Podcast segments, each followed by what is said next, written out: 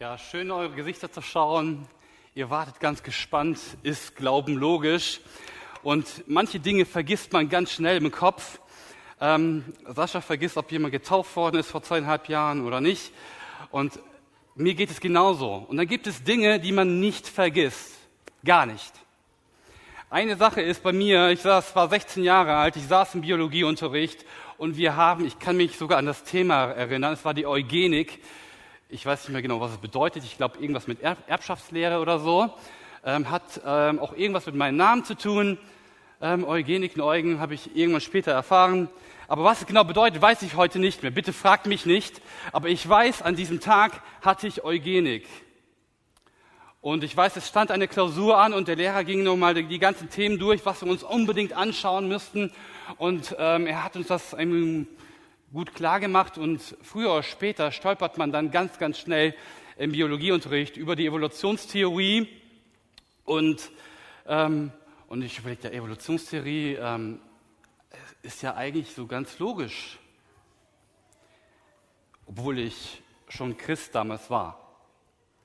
Und ich habe mir nicht, ich habe mir, ich habe mir nicht getraut, irgendwie den Mund aufzumachen und nur die Frage zu stellen, passt Gott da irgendwie rein oder so? Oder wo kommt Gott vor? Es gibt ja auch eine andere Weltanschauung. Ich habe mich nicht getraut. Und dann sagt irgendein anderer Schüler, Herr so und so, was ist denn eigentlich mit Gott in der ganzen Erschaffungstheorie oder Entstehungstheorie?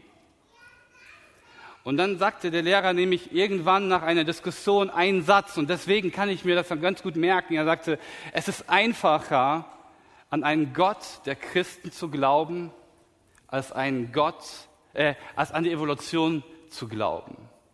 Und das ist bei mir irgendwie so reingebrannt. Und dann habe ich das so abgehakt und mich nie damit beschäftigt, bis ich irgendwann mal ähm, im Beruf schon stand und mit Kollegen diskutiert habe. Und dann ging es um ähm, Entstehung der Welt, Entstehung der Arten. Wie ist der Kosmos entstanden? Und ich stand nur da und ähm, konnte nicht wirklich Rede und Antwort stehen. Und das war der Moment, wo ich gesagt habe, so, du musst dich mal neu auf die Suche machen. Welche Literatur gibt es dazu? Was kann ich dazu lesen? Ähm, was macht Sinn? Und wie denkt mein Gegenüber eigentlich? Vorab, ich spoiler schon mal vorab. Ich bin davon überzeugt, dass das Christentum die logischste Idee auf dem Markt der Ideen ist. Also ich kann ganz gut nachvollziehen, dass Kai sich irgendwann entschieden hat, Christ zu werden. Und wir reden heute über ein Thema, kann man Gott beweisen? Ganz logisch. Ich bin überzeugt, das Christentum hat eine richtig gute Idee und ist die logischste Idee. Und ich glaube daran, und jetzt kommt's, ohne dass ich Gott beweisen kann ohne dass ich in mathematischen Experiment irgendwie beweisen kann. Da müssen wir klären, was ist denn eigentlich ein Beweis? Und ich habe mich mal bedient bei der Justiz bei einem Beweis handelt es sich um einen Gegenstand, mittels dessen sich der Richter im Beweisverfahren die Überzeugung von der Wahrheit oder Unwahrheit einer Tatsache oder Behauptung verschafft. Also Gott ist nicht beweisbar. Ich kann jetzt von der Bühne gehen. Tschüss, die Predigt ist zu Ende. Ihr habt heute einen kurzen Gottesdienst und über Christentum zu reden macht eigentlich keinen Sinn. Wir könnten jetzt sofort abbrechen, denn ich habe die Antwort beantwortet. Ist Gott beweisbar? Nein. Ende. Ja, ihr ahnt schon, ihr werdet mich nicht so schnell los. Denn beweisen kannst du vieles nicht. Beweise mir bitte jetzt, jetzt, dass du real in diesem Gottesdienst bist. Beweise mir, dass du im, hinter deinem Fernseher sitzt und real mir gerade folgst. Beweise mir, dass du existent bist. Denn ich stelle jetzt eine Behauptung auf, du träumst gerade und wohnst auf dem Mond. Bitte beweise mir das Gegenteil. Und sagt, ja, ich kann mich hier anfassen, ich kann mich zwicken und es tut weh. Ist alles nur ein Traum. Ja, ich kann den Sascha eine scheuern, es tut ihm weh und er scheuert mir eine zurück. Ist alles nur ein Traum. Du kannst es nicht beweisen. Ist es logisch, dass wir alle auf dem Mond wohnen, wenn wir eine schöne Erde haben? Also logisch ist es nicht. Und dann kommen wir zu einem Indiz, das ist nämlich der Umstand, der mit Wahrscheinlichkeit auf einen bestimmten Sachverhalt hindeutet vor allem auf die Täterschaft einer bestimmten Person schließen lässt. Ein kleines Beispiel dazu. Wir haben, ich betone nur wir, wir haben in der Familie eine Hauskatze. Wenn ich sage ich, dann äh, muss ich das Katzenklo alleine machen. Nein, wir haben eine Hauskatze zu Hause. Und diese Hauskatze heißt Nala. Und die Nala ist ein super liebes Tier. Wirklich, eine liebe Hauskatze. Wenn alle Katzen so wären, würde ich richtiger Katzenliebhaber sein. Also, die Nala, jeden Morgen, wenn ich aufstehe, nicht jeden Morgen, aber fast jeden Morgen, ähm, ich gehe runter, meistens ist sie schon vor mir in der Küche und wartet am Napf, dass ich hier ein bisschen was an Futter gebe. Trockenfutter, Nassfutter, alles mögliche. Sie wartet darauf und miaut, gibt mir bitte Futter. Jetzt kommt es manchmal so vor, dass diese Katze nicht auftaucht. Und jetzt, dann schrillt bei mir so Alarmglocken, weil diese Katze soll eigentlich nicht raus. Mein Nachbar hat Hamster ähm, das ist nicht so gut, keine gute Kombination. Sie soll nicht raus, sie soll im Haus bleiben. Das Erste, was ich mache, ich gehe zur Terrasse und da sind ähm, Tierbesitzer genauso wie Eltern, die gerade kleine Kinder bekommen haben. Nala, komm, komm. Also sie können nicht mehr in ganzen Sätzen reden, sondern Nala, komm.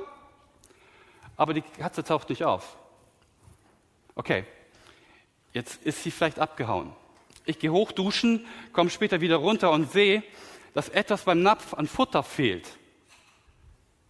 Ja, was ist jetzt logisch? Also logisch, es könnte sein, dass mein Sohn Hunger hatte, runtergegangen ist und gesagt hat, ich habe jetzt so einen Hunger vor der Schule, ich nehme mir ein paar Trockenfutter, kipp mir Milch drüber und futter das. Ich habe ganz gewusst, mein Sohn wird, der würde kotzen. Boah, das geht gar nicht. Mein Sohn würde das niemals machen. Oder es könnte sein, dass vielleicht meine Frau etwas Nassfutter genommen hat und mir später eine Lasagne machen möchte. Wieso lacht ihr, Männer? Es könnte sein. Es ist aber höchst unwahrscheinlich. Also dann muss meine Frau mich gar nicht mögen. Also es ist sehr unwahrscheinlich, dass das eingetreten war. Was logisch ist, die Katze ist dahin gegangen und sie hat gegessen und ist dann wieder verschwunden. Ich habe keinen Beweis gesehen. Es war ein Indiz. Beweis wäre, auf dem Weg von der Dusche nach unten wäre ich über die Katze gestolpert und wäre die Treppe runtergefallen. Das wäre ein Beweis. Die Katze ist dann da. Aber das war nur ein Hinweis, ja, die Katze ist da. Und es ist logisch zu wissen, die Katze ist im Haus, du kannst entspannt zur Arbeit gehen. Also ich würde an keinen Gott glauben, wenn es unlogisch wäre, an Gott zu glauben. Und es gibt eine Menge Hinweise in der Philosophie, in der Wissenschaft, die ganz rational betrachtet an die Existenz Gottes glauben. Die sagen, ey, das ist völlig normal, an Gott zu glauben. Es ist nicht unlogisch. Auch wenn oft gesagt wird, Gott und Wissenschaft vertragen sich nicht. Das stimmt in den meisten Fällen nicht. Ihr könnt euch mal die Nobelpreislisten anschauen. Und ich habe unterschiedliche Zahlen gefunden. Zwischen 35 und 65 Prozent der Nobelpreisträger waren überzeugte Christen. Und das bedeutet, dass selbst in einem Top-Level, wo richtige Schwergewichte an Wissenschaftler, die richtig etwas produzieren können, die richtig einen dicken Kopf haben, die richtig wissen, wie etwas funktioniert, nicht so wie ich, die richtig schlau sind, die, die sich mit Wissenschaft in der Tiefe befassen, dass die am Ende dastehen und sagen, hey, ähm, es gibt einen Gott oder es gibt keinen Gott. Und dann denke ich mir, wieso ist das in der Wissenschaft so? Es ist immer, welche, welche Voraussetzungen setze ich? Wisst ihr, ich bin so ein kleiner Thomas, wie es in der Bibel beschrieben steht. Also Thomas, Jesus ist gestorben, er ist wieder aufgestanden und die Jünger haben das gesehen. Und Thomas war mit den Jüngern unterwegs. Und dann sagten sie, hey, wir haben Jesus gesehen. Hey, ihr seid doch bekloppt, ihr habt doch niemals Jesus gesehen. Das kann doch gar nicht sein. Und er sagt folgendes, wenn ich nicht in seinen Händen die Nägelmale sehe und lege meine Finger in die Nägelmale und lege meine Hand in seine Seite, dann kann ich es glauben. Vorher nicht. Leute, das geht mir heute noch so als Christ, dass es immer wieder kommt, hey, ist das logisch, woran du glaubst? Und dann mache ich mich auf der Suche. Ja, es ist in vielen Sichten logisch. Und Jesus hat damit gar kein Problem. Und irgendwann später begegnet Jesus diesen Thomas und sagt, Thomas, reiche deine Finger her und sieh meine Hände und reiche deine Hand her und lege sie in meine Seite und sei nicht ungläubig, sondern gläubig. Mach dich auf die Suche. Denn Gott und Wissenschaft widerspricht sich nicht. Denn dass Jesus von den Toten aufgestanden ist, das widerspricht der Wissenschaft. Das kann man nicht beweisen. Das ist total unlogisch. Aber Gott an sich, ich weiß nicht, ob ihr Anthony Flew kennt. Jeder, der irgendwann mal Philosophie oder ähm, Religion an der Uni studiert hatte, wird irgendwann über Anthony Flew gestolpert sein. Er lebte von 1923 bis 2010 und er hatte ein Riesenproblem mit diesem Satz. Am Anfang schuf Gott den Himmel und die Erde. Denn er war überzeugter Atheist. Er hatte ein Grundsatzproblem mit diesem einen Wort Gott. Und er sagte, ich, das kann nicht sein. Er lebte von 1923 bis 2010, dann ist er gestorben und 2007, meine ich, wurde ein Buch veröffentlicht von ihm, das er nicht mehr selbst schreiben konnte. Und er hat ein Buch veröffentlicht, hat gesagt, es gibt einen Gott. Fast sein ganzes Leben lang war der Atheist und der ist nicht dümmer geworden. Der ist immer noch auf Top-Level unterwegs. Und dann hat er irgendwann die Entscheidung getroffen, hey, ich setze alle verschiedenen Möglichkeiten ineinander, miteinander, alle Hinweise sammle ich und schaue mir einfach das Logischste an, ob Gott logisch ist oder nicht. Warum gibt es denn Wissenschaftler, die sagen, Gott existiert nicht?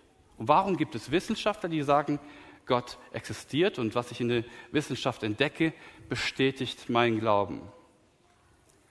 Nun, wenn du per se nicht zulassen willst, dass es Gott nicht gibt, wenn du per se in der Zeitung, es gibt keinen Gott, dann wirst du alle Hinweise, wenn sie auf Gott weisen, umdeuten, wegdeuten. Du wirst dir die coolsten Theorien ausdenken, dass Gott nicht existiert. Also wenn wir als Wissenschaftler, als normale Menschen darüber nachdenken wollen, ob am Anfang Gott war, dann müssen wir ehrlich werden. Dann müssen wir authentisch werden. Wir müssen sagen, hey, es könnte theoretisch sein, dass es doch einen Gott gibt. Und es gibt in, in, der, in, der, in der Hinweistheorie und in den Argumenten für Gott gibt es einige Argumente, nicht nur ähm, eins, zwei, drei, vier, sondern sehr, sehr viele. Ich werde heute 2,5 Argumente, sage ich mal, ähm, uns kurz vorstellen. Ich werde sie auch nur anreißen. Es gibt zig Bücher, die das besser beschreiben könnten, als ich es beschreibe, weil ich das auch nur gelesen habe. Ich bin nicht in der Materie unterwegs. Ja, einmal ist das moralische Argument, das werden wir uns gleich anschauen, dann das kosmologische Argument und drittens, das ist auch eigentlich das Kosmo, im kosmologischen Argument, das nennt sich die Feinabstimmung oder im Englischen das Feintuning. Lass uns mal zum ersten Argument kommen. Das heißt, ähm, ich sage mal ein Statement, ohne Gott gibt es keine objektive Moral. Wer sagt dir, dass du hier nicht 150 fahren darfst auf der Bahnbachtalstraße? Nun ja, wenn du hier weiterfährst, da hinten kommt ein Blitzer, dann wirst du es irgendwann merken. Solltest du nicht tun. Aber wer sagt, dass das falsch ist? Ja, der Gesetzgeber. Lass uns mal eine andere Szene sehen. Jeder von euch hat einen Streit irgendwo miterlebt. Damit beginnt C.S. Lewis, der nennt dieses Gesetz, das moralische Gesetz, nennt er das, das Gesetz der menschlichen Natur. Ähm, C.S. Lewis beschreibt das in seinem Buch. Und sagt, ja, jeder hat so einen Streit schon mal miterlebt und hat mal beobachtet und dann streiten sich zwei Menschen, die hauen sich die Köpfe fast ein, aber sie argumentieren mit ihren Worten. Er sagt, würdest du das Gleiche tun, wenn ich das jetzt so äh, mit dir machen würde? Würdest du genauso handeln? Würde es dir gefallen, wenn ich das Gleiche tun würde, was du bei mir tust? Oder ganz typisch deutsch, hey, ich war als erstes in der Schlange. Gib mir ein Stück von der Orange, denn ich habe dir vorher ein Stück von der Orange gegeben. Also Menschen, wenn die sich streiten, dann beruhen die sich auf einem ich sag mal, Gesetz oder irgendeinen moralischen Kompass, auf irgendeine Einigung, auf irgendeine Regel, auf die man sich in der Familie oder irgendwo in der Gesellschaft geeinigt hat, das ist ein Maßstab. Wenn man sich nicht so verhält, dann ist das nicht in Ordnung, dann kann ich das benennen, denn ich berufe mich da drauf. Ich berufe mich darauf, dass ich vernünftig behandelt werden will. Und ich glaube, du willst es auch nicht. Es gibt irgendwo einen moralischen Kompass. Aber warum ist es falsch? Könnt ihr mal bitte erklären, warum ist es falsch, Vergewaltigung auszuleben, zu denken? Warum ist es falsch, Kinder zu schänden? Warum ist es falsch, Bomben auf Menschen zu werfen? Warum ist es falsch, Menschen zu quälen? Warum ist es falsch, Tiere zu quälen? Woher kommt dieser Maßstab? Und jetzt sagst du, Moment, es gibt ja Nuancen in der, in der Gesellschaft. Ja, das stimmt es. Es gibt Nuancen, wo es in der Gesellschaft nicht so gut läuft. Es gibt Gesellschaften, wo Tiere quälen nichts Schlimmes ist. Es gibt Gesellschaften, wo Kinder richtig verprügelt werden und die ist, ist das Normalste der Welt. Aber wenn wir eine Steigerung machen, wenn wir über Vergewaltigung reden, wenn wir über Mordschlag reden, wenn wir über Raub reden, über Raubmord, mir ist keine Gesellschaft bekannt, wo das gut geheißen wird, sondern im Gegenteil, es wird verurteilt.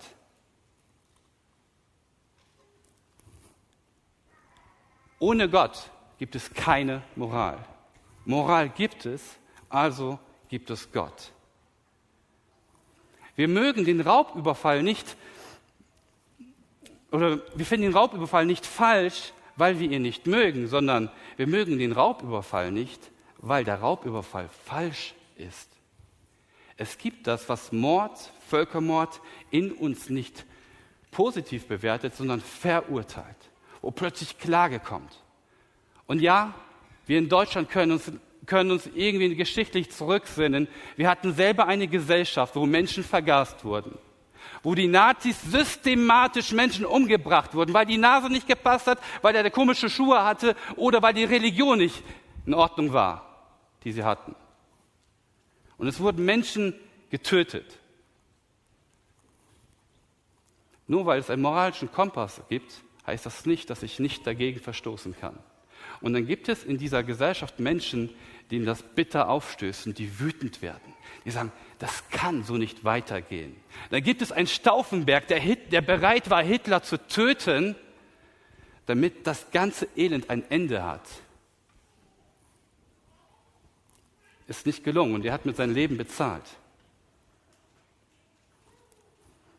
Dann kommt man mit, mit der Evolutionstheorie, Moral kommt von der Evolutionstheorie. Ich weiß nicht, ob Herr Richard Dawkins, der Gotteswahn, irgendjemand das von euch gelesen hatte. Ich hatte mir das vor Jahren mal ähm, zum größten Teil gelesen, irgendwann eine Zusammenfassung gelesen und irgendwann mal eine Gegenüberstellung zwischen C.S. Lewis und Richard Dawkins gibt es auch gelesen. Auf Seite 306 schreibt Richard Dawkins, also er leitet vorher ein, also der Kuckuck, also der Vogel der Kuckuck, der jubelt dem anderen Vogel ja ein Ei zu.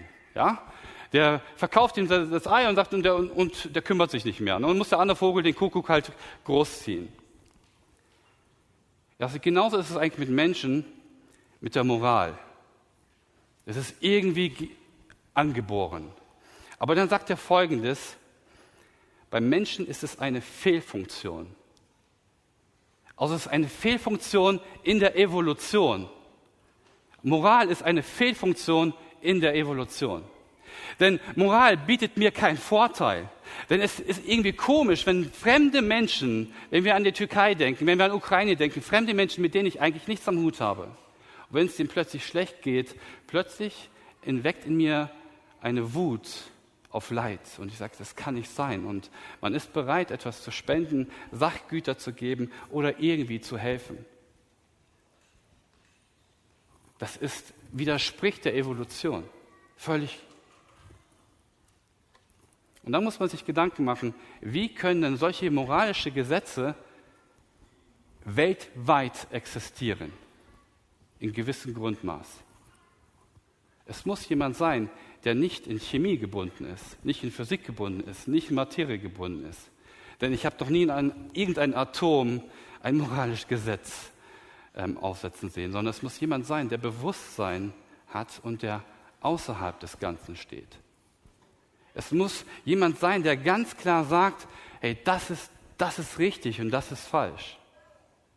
Und ich weiß bei euch, bei ganz vielen von euch klingeln vielleicht jetzt gerade die Glocken und sagen, hey, das ist doch unser Gott. Ja, würde ich auch so sagen. Es ist völlig logisch, an einen Gott zu glauben. Es ist nicht unlogisch, wenn wir die Moral betrachten. Moral unterscheidet uns übrigens in den meisten Fällen von den Tieren, denn ich habe auch noch keinen Wolf irgendwo gelesen, dass ein Wolf vorher eine moralische Debatte ähm, führt, ob er jetzt die Schafe reißen soll oder nicht. Deswegen macht die Evolutionstheorie dort gar keinen Sinn. Und Gott macht dann viel mehr Sinn, dass Gott irgendetwas im Herzen oder in, in, in unser Innerstes hineingeschrieben hat. In Römerbrief Kapitel 2, Vers 14 bis 15. Und dann, wenn nun Menschen, die nicht zum jüdischen Volk gehören und mit dem Gesetz Gottes daher nicht in Berührung gekommen sind, also es geht um, auch um moralische Gesetze, von sich aus so handeln, wie es das Gesetz fordert, dann ist dieses Gesetz, auch wenn sie es nicht kennen, offensichtlich ein Teil von ihnen selbst. Ihr Verhalten beweist, dass das, was das Gesetz fordert, ihnen ins Herz geschrieben ist. Also jedes Mal, wenn ich mich vor Unrecht aufbäume, denke ich zum Teil an diesen Vers. Es ist in meinem Herzen hineingeschrieben. Gott hat seine Unterschrift in seiner Schöpfung hinterlassen. Denn Evolution sagt, ich muss den Schwächeren ausschalten. Und moralisch ist oft eine, eine Schwäche. Stauffenberg hätte überlebt, hätte er nicht sich versucht zu opfern für die ganze deutsche Gesellschaft. Wenn diese Unterschrift fehlen würde, dann gäbe es keinen Grund, Vergewaltigung zu verurteilen, Mord zu verurteilen. Evolutionär wäre das eher sinnvoll. Also weil es Moral gibt, ist es logisch, an einen Gott zu glauben, es ist authentisch, an einen Gott zu glauben, der mich liebt, der für mich sorgt und der mir eine Verantwortung hinterlassen hat. Wenn wir zurückgehen, ganz am Anfang der Bibel, da formte Gott der Herr den Menschen Staub vom Erdboden und blies in seine Nase den Lebensatem ein. So wurde der Mensch zu einem lebendigen Wesen. Gott nimmt Materie, Chemie, Physik, alles Mögliche. Ich kenne mich da nicht so super aus, ähm, nur was ich mir so angelesen habe. Er nimmt irgendwas und es ist noch nichts. Und dann bläst er hinein und sagt, hier ist mein Hauch und plötzlich entsteht Leben. Es entsteht Moral, es entsteht Bewusstsein und ich habe eine Verantwortung. Vielleicht hat dich das mit der Moral nicht überzeugt. Lass uns mal das nächste Argument einfach mal anschauen, das kosmologische Argument. Es gibt in der Kosmologie viele Hinweise zu Gott. Ähm, Kosm der kosmologische Hinweis oder kosmologische Argument heißt eigentlich Folgendes. Wenn etwas beginnt, dann zu existieren beginnt, dann muss es eine Ursache haben. Es ist ganz logisch. Für mich ist das ein der logischsten Argumente, ähm, die ich persönlich auch gerne immer wieder anführe. Ähm, Beispiel ist, wenn es geregnet hat, dann ist die Erde nass. Ja, oder es weil es geregnet hat, sind die Straßen nass. Es ist ganz logisch, versteht jedes Kind. Und wenn das Universum beginnt, dann muss es eine Ursache haben. Also Gott. So würde ich als Christ antworten. Jetzt kommt aber die Wissenschaft oder ein Teil der Wissenschaft, die haben jahrhundertelang Folgendes behauptet. gesagt, Moment, Moment, Moment. Eugen, ganz ruhig. Ähm, das Universum war doch ewig, nicht Gott.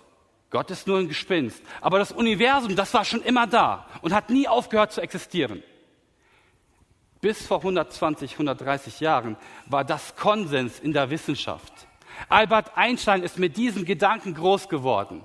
Er hat genau das gelebt. Das war ein Konsens in der Wissenschaft. Das Universum ist ewig, es war ewig und es wird immer ewig bleiben. Es hat niemals begonnen zu existieren. Also braucht es auch keinen Urschubser, der irgendjemand irgendwas angeschubst hat, weil das Universum war ja ewig. Gut, wenn man logisch ist, eigentlich ist das Universum nur mit Gott ausgetauscht. Und dann gibt es einen Edwin Hubble, ich weiß nicht, ob ihr den kennt. Ihr kennt vielleicht das Hubble-Teleskop, ja, das im Weltall ist und ähm, ganz interessante Fotos vom Weltall schon gemacht hat. Das, das wurde auf ihn benannt, ihm gewidmet. 1929 lebte Edwin Hubble und er entdeckte Folgendes, dass die Galaxien sich ausdehnen, dass das Universum sich ausdehnt. Er hat noch was anderes entdeckt, dass sich eigentlich die Galaxien nicht ausdehnen, sondern dass der Raum sich ausdehnt. Das habe ich nicht verstanden. Und dann hatte ich, habe ich irgendeinen so Podcast gehört und die haben das folgendermaßen erklärt.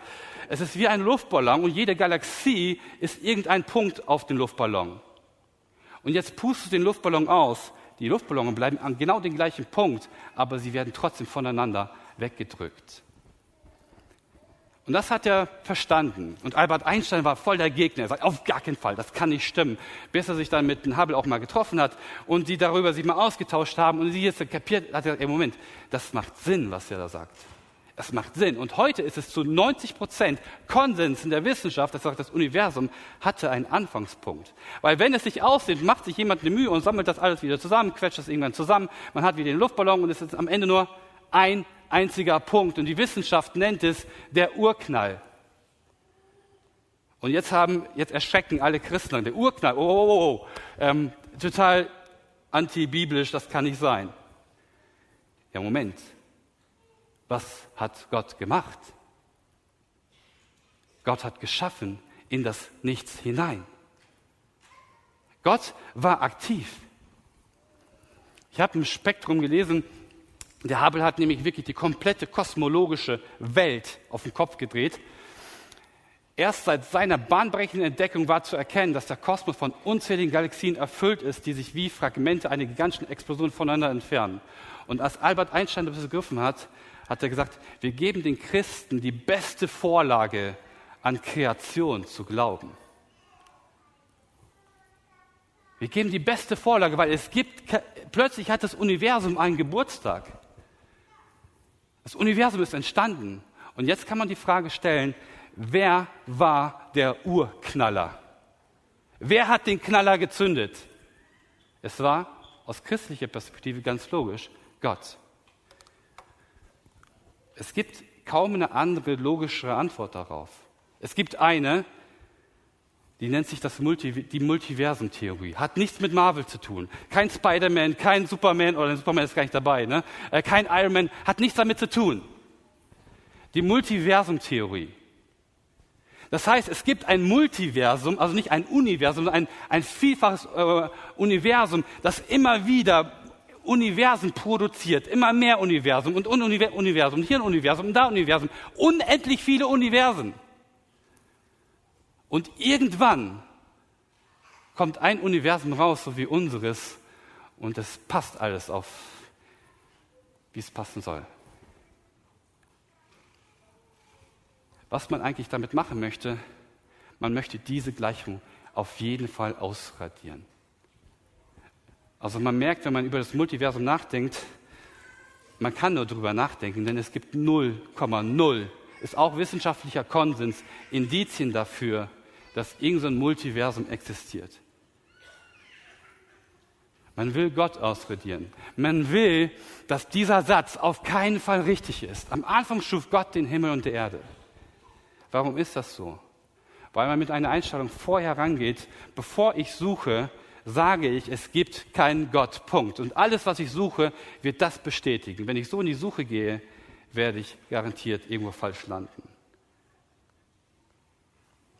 Also es ist logisch, an einen Gott zu glauben, wenn ich das kosmologische Argument betrachte. Und dann kommt der zweite Einwand, ja Moment, ich, ich, ich kann schon verstehen, dass nichts mal niemand gleich alles ist, dass das halt ein bisschen unlogisch ist. Das kann ich schon verstehen. Aber dann müsste ich ja hier irgendwo Gott einsetzen. Wer hat dann Gott gemacht? Ich weiß nicht, ob ihr die Frage schon gemacht habt, euch selbst gestellt habt oder schon gestellt bekommen habt. Genau die Frage habe ich oft schon gestellt bekommen. Und da ich im Moment, wir, wir gehen ja davon aus, dass Gott ewig ist. Und was ewig ist, braucht keinen Anschubser. Wir müssen eigentlich so vorgehen wie in der Forensik. Schritt für Schritt muss ich einfach meine, meine Hinweise suchen, was deutet auf Gott hin. Und ich muss erstmal die Frage klären, was hat mein Universum gemacht? Wie ist mein Universum entstanden? Und wenn ich irgendwann den Hinweis habe, dass Gott nicht ewig ist, wenn ich irgendwann den Hinweis haben sollte, dass Gott ist nicht ewig, sondern er hat einen Anfangspunkt, dann kann ich mir erst die Frage stellen, ähm, wer hat Gott gemacht? Vorher habe ich ganz viele andere Fragen zu klären. Ich habe noch ein Beispiel. Der kommt ja aus dem Rheinland. Ähm, ich weiß nicht, ob man äh, Köln noch Rheinland nennen darf. Ne? Ähm, ich weiß nicht, ob ihr den kennt. Das ist ähm, Heiko, ich habe aber jetzt einen Heino, Heino Falke. Ähm, Heino Falke, ich habe vor denen haben, haben die meisten vielleicht irgendwo so mal eine Schlagzeile gehört. Nämlich das Bild, das ging, ist das meistveröffentlichte Bild der Welt. Wusstet ihr das? Wahrscheinlich haben alle schon weg. Das ist nämlich eine Fotografie von einem schwarzen Loch. Und Heino Falco, der Professor ist in Köln, der hat maßgeblich daran mitgearbeitet, der ähm, zig Preise bekommen hat. Ein tiefgläubiger Christ. Und er hat dann eine folgende Aussage getroffen, als man ihn interviewt hat über, über alle möglichen Wissenschaften. Wie passt das über zusammen? Und er sagt, hey, es kann nichts, es kann nicht durch nichts aus nichts etwas entstehen. Ich lasse das extra mal die Pause mit, dass man sagt. Es kann unter Umständen aus beinahe nichts mit Hilfe von Regeln etwas entstehen. Aus, aus beinahe nichts mit Regeln kann etwas entstehen. Und dann führt er später aus, also es gibt ein, ist eine längere Passage, es braucht das Wort, es braucht die Regeln, um aus nichts Licht zu machen. Zeit entsteht erst mit dem ersten Lichtblitz. Das ist der erste Tag. Davor ist es eine zeitlose Zeit. Also er ist nicht mit der Perspektive in die Wissenschaft gegangen, es gibt keinen Gott, sondern es ist möglich, dass es Gott gibt. Das gleiche Francis Collins, der Atheist war und später preisgekrönte Wissenschaftler, er sagt, der Urknall schreit nach einer göttlichen Erklärung. Vielleicht reicht dir dieses Argument auch noch nicht aus. Lass uns das letzte Argument anschauen. Kosmologische Argument, ich sag mal die Feinabstimmung. Ähm, haben wir Physiker hier unter uns? Ich bin kein Physiker, mir sagt das fast gar nichts. Ähm, ich habe es nur gelesen. Das sind alles Konstante und da gibt es noch mehrere. Das ist nur ein ganz kleiner Teil. Das hat nicht aus der Folie gepasst, sonst wäre es so ganz klein. Ähm, das sind alles Konstante in unserem Universum. Die sind komplett fix. Das sind fixe Einstellungen in unserem Universum. Und wenn du eine Konstante, Konstante ist ja von Konstanz, wenn du eine Konstante ändern würdest, dann würde unser Universum niemals entstehen und unser Universum würde niemals bestehen bleiben. Lass uns mal weitergehen. Wir nehmen eine Konstante davon. Ihr könnt mir das bestimmt später erklären, was das bedeutet. Ich habe keine Ahnung. Ähm, G wenn G um ein Teil von 10 hoch 60 abweichen würde, dann würde niemand existieren. Eine Konstante. 10 hoch 60. Wisst ihr, was das für eine Zahl ist? Ich habe es euch mal aufgeschrieben. Deklionstel oder Dekliatstel. Man ist sich da nicht ganz einig. Das ist eine, eine 1 mit 60 Nullen. Und damit du eine Vorstellung hast, wie groß diese Zahl ist, seht ihr diese Markierung so viele Zellen hast du ungefähr in deinem Körper. Also wenn du ein Diklionstel, diesen Drehregler falsch einstellst, dann existiert das Universum nicht. Eine. Ich habe hier nur mal 18, glaube ich, 18 Drehregler. Jede, jeder Regler muss zum Zeitpunkt des Urknalls perfekt eingestellt werden. Gehen wir mal davon aus, ein Diklionstel. Aber es gibt noch noch krassere Zahlen. Das muss perfekt eingestellt werden. Absolut perfekt. Und ich sehe es schon, ihr denkt, es ist unlogisch. Das kann, kann kaum sein. Das hat auch die, also der ist Atheist, Stephen Hawkins, beziehungsweise der ist jetzt schon gestorben, und er sagt, es ist bemerkenswert, dass die Werte dieser Zahlen in hohem Maße fein abgestimmt zu sein scheinen, um die Entwicklung von Leben überhaupt zu ermöglichen. Krass, oder? Das sagt nicht irgendwer. Das sagt eine der größten Hirne in unseren letzten Jahrzehnten. Das ist eigentlich das, was in der Bibel steht, im Psalm 19, Vers 2 bis 4. Die Himmel erzählen die Ehre Gottes und die Feste verkünden seine Hände Werk. Ein Tag sagt es dem anderen und eine Nacht tut's kund dem anderen. Ohne Sprache und ohne Worte. Unhörbar ist diese Stimme. Also, diese Feinabstimmung, da stehen wir echt vor einem Rätsel und das Plausibelste ist, dass irgendjemand das vorher ganz genau geplant hat. Wir haben jetzt noch nie, wir haben nur geregelt, dass die Regler eingestellt werden. Aber diese Regler müssen ja eigentlich schon vorhanden sein. Die Gesetze müssen ja eigentlich schon vorhanden sein zum Zeitpunkt des Urknalls. Jetzt haben wir das moralische Argument, also es ist nicht unlogisch, an Gott zu glauben. Wir haben das kosmologische Argument, es ist nicht unlogisch, an Gott zu glauben. Und wir haben die Feinabstimmung, es ist nicht unlogisch, an Gott zu glauben. Jetzt kommt die entscheidende Frage, was machst du damit? Kann sein, dass dich das überhaupt nicht interessiert hat. Weil er sagt, ich, glaub, ich glaube mein, mein Jesus, ich glaube, was in der Bibel steht und das ist völlig okay. Es ist völlig in Ordnung. Kann sein aber, dass du mit Leuten in, in Berührung kommst und sagst, hey, ähm, die wollen eine logische Antwort auf den Glauben und ich befasse mich nicht nur mit einer Predigt, sondern ich, ich schaue mal die ganze Serie durch oder ich lese weitere Bücher. Ich befasse mich damit, um Rede und Antwort stehen zu können, dass es logisch ist. Es ist logisch, an einen Gott zu glauben. Gott schaut vom Himmel herab auf die Menschen. Er möchte sehen, ob es einen unter ihnen gibt, der verständlich ist, einen, der nach Gott fragt. Und ich glaube, das ist ein Problem, warum wir Gott gerne ausklammern in unserer Gesellschaft. Weil wenn es diesen Gott gibt, dann ist es ein, ein Gott, der Verantwortung von mir fordert der eine Beziehung mit mir will. Und dann bin ich herausgefordert. Was will ich überhaupt auf dieser Erde? Lebe ich einfach so weiter oder akzeptiere ich, dass es diesen Gott gibt? Und vielleicht hast du gar nichts mit Christentum am Hut. Vielleicht hast du gerade noch den, Stream angeschaltet. Völlig, völlig in Ordnung. Und du kannst dich auf die Suche machen. Stell deine Fragen, werde deine Fragen los. Und es kann sein, dass nicht alle Fragen beantwortet werden. Aber stell dir vorher, bevor du auf die Suche gehst, eine Frage, will ich die Wahrheit erkennen? Will ich die Wahrheit erkennen? Bin ich bereit, mein komplettes Konstrukt, wie die Erde entstanden ist, im Zweifel auf den Kopf zu stellen? Bin ich bereit zu sagen, hey, es könnte sein, dass Gott existiert. Es könnte sein, dass Gott existiert. Und dann lade ich ein, mach dich auf die Suche, suche logische Antworten, denn ich glaube, wenn wir ehrlich sind, dann haben wir gute Chancen, Gott zu entdecken, auch in der Logik.